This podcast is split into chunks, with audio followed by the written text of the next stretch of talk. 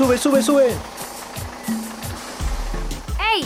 Llegó tu programa favorito. Estación Universitaria ya está aquí.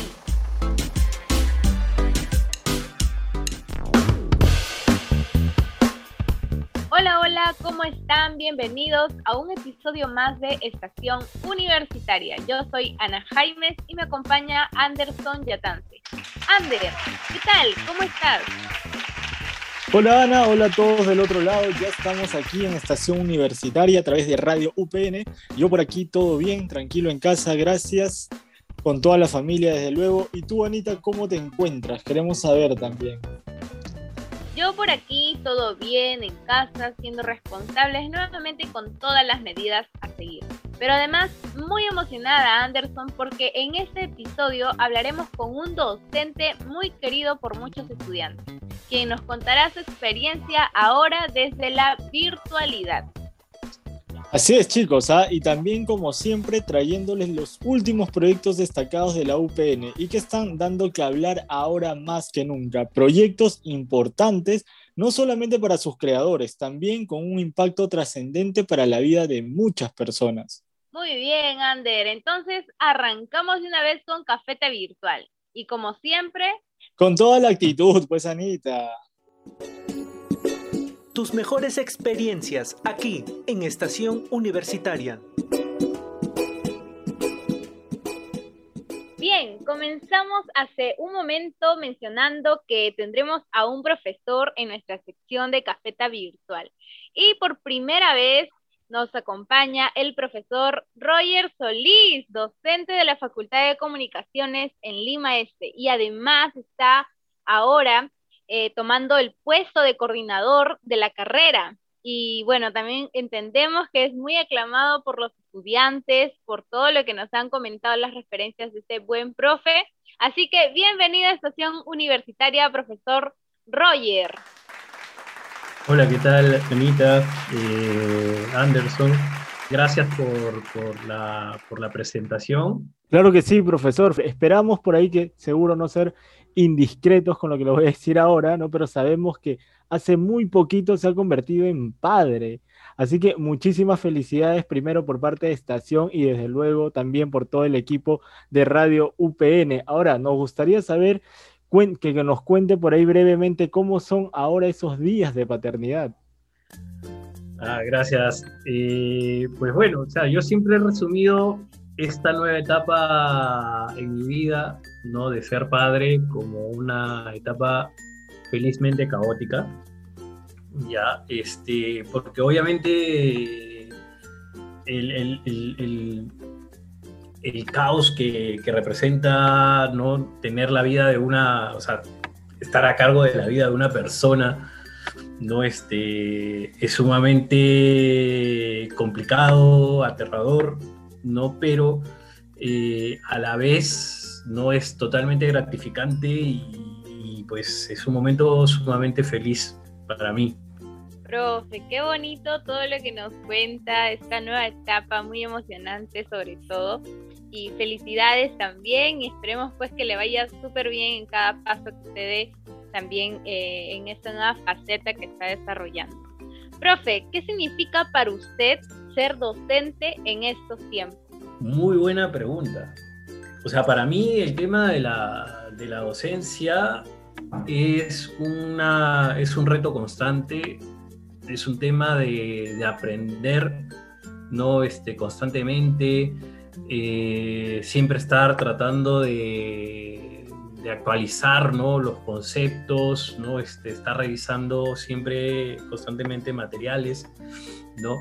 Y más allá del tema de, brindar el tema de la información, ¿no? yo creo que, ser docente también es una, es una manera de ser un, ejemplo, un modelo, ¿no? Una, fuente de inspiración, ¿no? que muchas veces eh, a los jóvenes ¿no? les, les falta ¿no? algún tipo de, fuente de inspiración, alguien a, quien seguir. ¿no? Pero ahora con el tema de la, de la pandemia, ¿no? Esta, esta relación cercana que a mí siempre me ha gustado tener con, con, mis estudiantes, que a mí me ha, me ha marcado eh, bastante, ¿no? Porque no, no, no, no tener esa, esa, cercanía con los estudiantes, poder hablar, conversar, eh, interactuar con ellos, ¿no? Este, poder ver la, la, comunicación no verbal, ¿no? Este, y así más o menos tratar de, este, de determinar ¿no? Este, cuáles son las necesidades ¿no? que, que el estudiante necesita, ¿no? Entonces, todo eso para mí ha significado, ¿no? todo ese tema de la, de la virtualidad para mí ha significado eh, una cuestión que la podía resumir ¿no? como, como un reto. Un, reto este, que yo y, y, todos los profesores de la, de la UPN y otras universidades estoy completamente seguro que asumir esto de la, de la virtualidad ha significado eso. O sea, una para resumir esto sería la palabra reto, ¿no? De acuerdo, de acuerdo con todo lo, lo, mencionado, ¿no, profesor? Justo de eso también hablamos un poco al momento de presentar el programa, de el hecho de que no solamente ese cambio ha sido para nosotros los estudiantes, sino también para toda la plana docente, en definitiva. Ahora que ya de hecho nos ha respondido un poco también sobre ese vínculo, sobre esa conexión, nosotros como también lo, acaba de mencionar, sabemos de hecho que, que es conocido por tener ese equilibrio necesario entre la cercanía con el estudiante junto a la exigencia y el esfuerzo en cada trabajo. ¿Cómo ha cambiado ahora el modelo de enseñanza y aprendizaje para usted en estos tiempos quizá de pandemia, profundizando un poquito lo que, lo que nos comentaba hace un momento? Bueno, eh, para mantener ese, ese, vínculo y esa conexión, eh, lo primero que, que, yo intento hacer en clases ¿no? es empezar preguntando cosas de la, de la vida diaria. ¿no? Este, desde, una, desde una simple pregunta de cómo están, qué tal han amanecido, cómo se sienten. Luego paso a hablar no sobre, sobre cosas del día a día, ¿no? Este, alguna, eh, alguna noticia o, algo que, o algún hecho que haya pasado, no este, lo pongo en la, en la conversación y en base a ello trato que el estudiante trate de hacer un, una, una relación entre lo que hemos estado hablando con, eh, con el curso. ¿No? Que es más o menos lo que yo hacía con ustedes, ¿no? En, clase, ¿no? Que muchas veces ustedes decían, este, pero profe, ¿por qué se va por, por las ramas, ¿no? Y, al final tenía una, una, razón de ser. Y por último, ¿no? Eh, el tema de hacer algún tipo de, de evaluación, ¿no? A través de, de, Kahoot, ¿no? Que los, que los chicos ahí se, se, se divierten un montón. Wow, profe, con todo lo que nos ha contado me ha hecho extrañar a los tiempos de clases presenciales donde pues las clases de ustedes siempre eran súper interactivas, Kahoot me ha hecho acordar mucho eh, y de hecho se aprende muchísimo cuando vemos ¿no? un docente, un profesor que, que le mete punche, que se esfuerza, como ahora podemos ver ¿no? el, el lado de, del esfuerzo, de las ganas de un profesor porque sus alumnos intenten entender o, o, sepan o conozcan mucho más de cerca lo que es, ¿no? Lo que usted ha dicho, amar la carrera, ¿no? Y eso está muy, muy bonito. Bueno, profe, con todo lo que nos ha contado, pues nos, nos sirve de mucho. Pero ahora nosotros quisiéramos saber y también ayudar a los chicos que nos están escuchando de cuáles son esos tips o esa clave del éxito para sobrellevar de gran manera la virtualidad o qué consejos nos podría brindar a, toda la comunidad que, de estación universitaria que está escuchando? Bueno, lo primero, lo primero es ser organizados. Ya, eso, eso, eso es de cajón. Siempre el tema de la organización nos va a ayudar mucho, ¿no? Para poder estar, poder tener un orden y sobre todo poder generar una rutina. Lo segundo es buscarte un lugar cómodo, un lugar apacible, no estar en un lugar donde entra mucha gente porque obviamente el primer ruido te va a jalar la mirada, ¿no? Y, vas a estar más pensando en quién va a pasar que, que, concentrado en la clase. Entonces, eh, yo creo que con esas cositas, con esos pequeños detalles, no este, uno, uno logra eh, tener mayor concentración, no tener mayor motivación, ¿no? y sobre todo sentirte cómodo. Y con esos consejos ¿no? con las fijas que nos acaba de dar el profesor, que estoy seguro todos ahí hemos anotado para los ciclos que se vienen. Llegamos al fin de Cafeta Virtual. Muchísimas gracias, profesor Roger Solís, por acompañarnos en el episodio de hoy y compartir pues todas estas experiencias en, este nuevo mundo de la virtualidad. Un abrazo, profesor, muchísimos éxitos para lo que se viene. Eh, muchas gracias a ustedes por la, por la invitación. Eh, de verdad, quiero, quiero felicitarlos, eh, Ana, Anderson, por, por, el trabajo que vienen haciendo, ¿no? este, manteniendo este programa activo ¿no? y, mostrándonos ¿no? a la gente de, de la sede de San Juan ¿no? hacia, hacia las demás sedes de, de la UPN. Anthony también se le, se le, se le felicita ¿no? por estar eh, haciendo la parte detrás de, detrás de micro. ¿no? Ya no son detrás de cámara, sino detrás de micro. Y, y nada, pues, eh, pues a todos los, los, los estudiantes que, que, están ¿no? este, a punto de empezar ya este 2021-1, eh, solo decirles que revisen sus correos institucionales, ya que estén viendo el tema de la, de la prematrícula y la matrícula. No, este, cualquier duda que tengan, por favor, utilicen contacto UPN, ¿no? Para ahí estoy yo para, para revisar los, los casos, ¿no? Y tratarlos de resolver lo más pronto posible. Y, por favor, tener mucha paciencia, ya si es que se demoran en, en, responder, ¿no? porque son varias, varias solicitudes ¿no? y hay que, hay que ir ordenadamente, entonces hay que tener bastante, bastante paciencia para eh, poder este, tener un buen servicio y poder tener de alguna manera la mejor experiencia. Claro que sí, profesor. Muchísimas gracias otra vez. Nos vemos pronto. Estación Universitaria, el espacio para expresarte.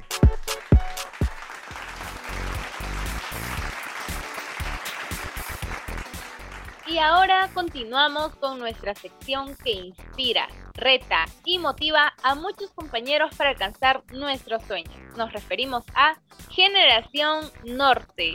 Efectivamente, Anita, y arrancamos contándoles que alrededor de 100 emprendedores fueron capacitados por estudiantes y docentes UPN quienes brindaron asesoría en temas de innovación, marketing digital y finanzas a pequeñas y medianas empresas.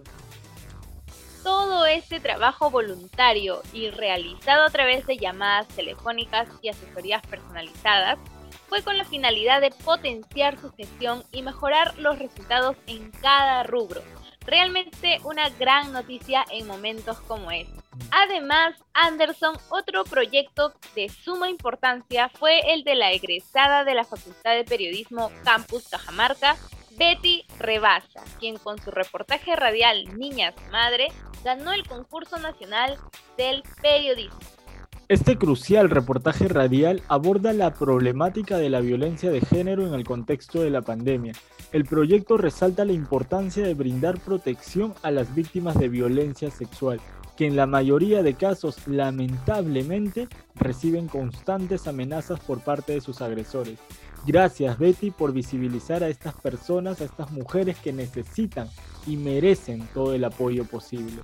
Por otro lado, les contamos también que la docente Ruth Manzanares, junto a las estudiantes Lucía Pejerrey y Jessica Porras, fueron reconocidas por el mismo presidente de la República, Francisco Sagasti, gracias a su participación en la, en la Exposición Internacional de Invenciones de Mujeres de Corea del Sur, Kiwi 2020, donde mostraron su proyecto Titanum y para conocer en qué consiste esta gran iniciativa, hoy nos acompaña una de las integrantes del equipo. Bienvenida a Estación Universitaria Lucía Pejerrey. Hola, ¿qué tal? ¿Cómo están? Mucho gusto. Un gustazo también tenerte, Lucía, aquí en el programa. Queremos primero conocer tus impresiones de la reunión que tuvieron con el presidente y otras autoridades sobre todo en un marco tan importante como en el Día Internacional de la Mujer y la Niña en Ciencia. ¿Qué significó para ti esta experiencia? Uy, la verdad que para mí fue algo muy, eh, muy bonito, muy gratificante.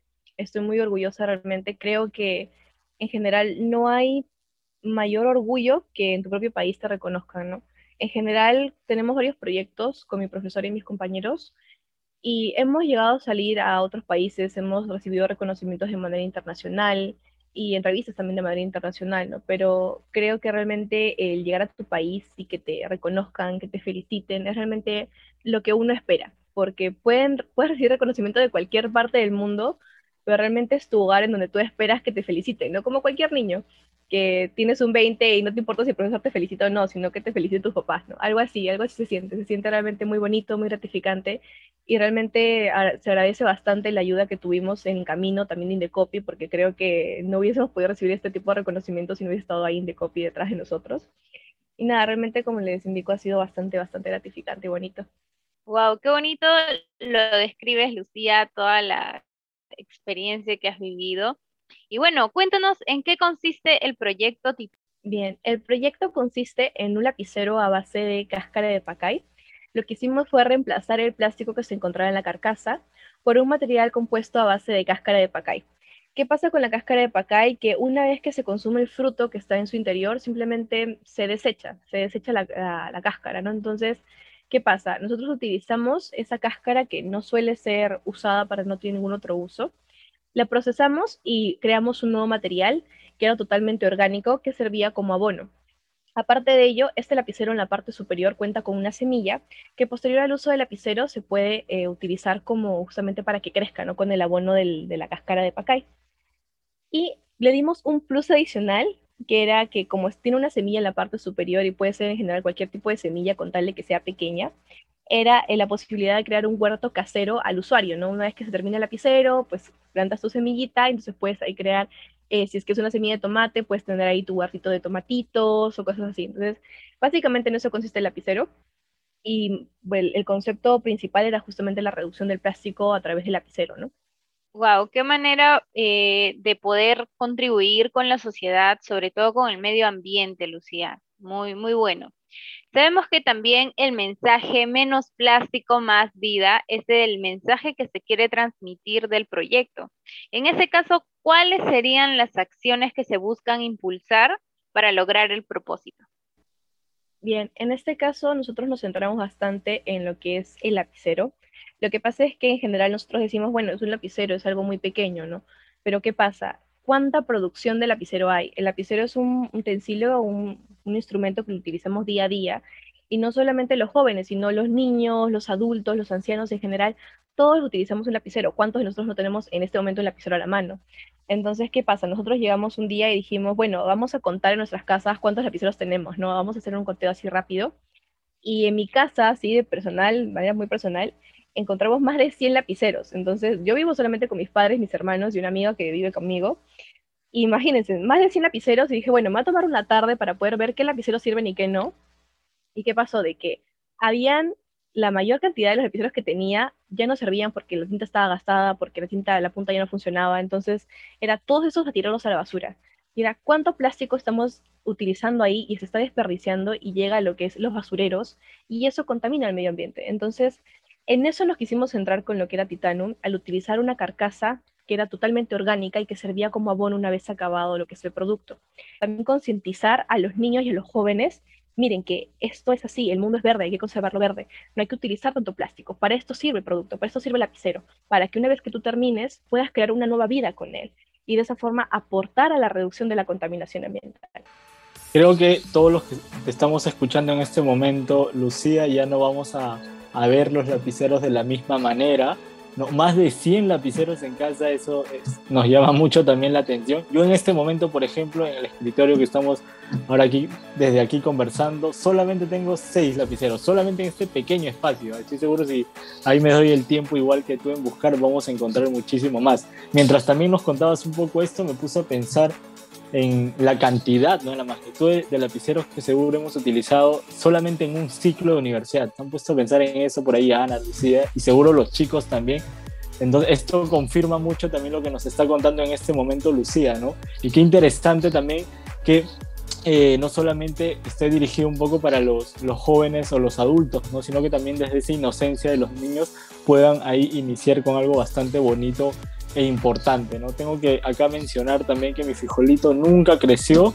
No sé si fue mi responsabilidad, la del profesor, no recuerdo, pero ojalá que con, que, que con este proyecto haya mucho más de esa iniciativa. Muchas gracias Lucía por estar con nosotros aquí en Estación Universitaria y compartir tu experiencia. Un abrazo a la distancia, saludos a todo el equipo y muchísimos éxitos para Titán. Muchísimas gracias a ustedes, muchas gracias por la oportunidad y también saludos para ustedes a la distancia. Ponte cómodo y escucha Estación Universitaria.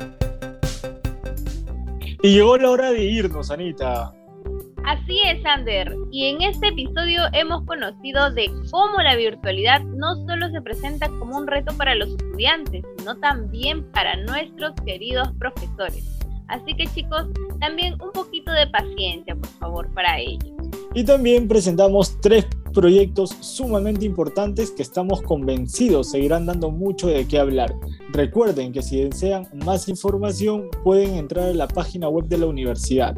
Así que nos vamos gente, cuídense mucho, continuemos alertas, vigilantes ante todo lo que está sucediendo en la actualidad y que esta sea además una manera de observar hacia adentro y a su vez reflexionar sobre nuestras acciones.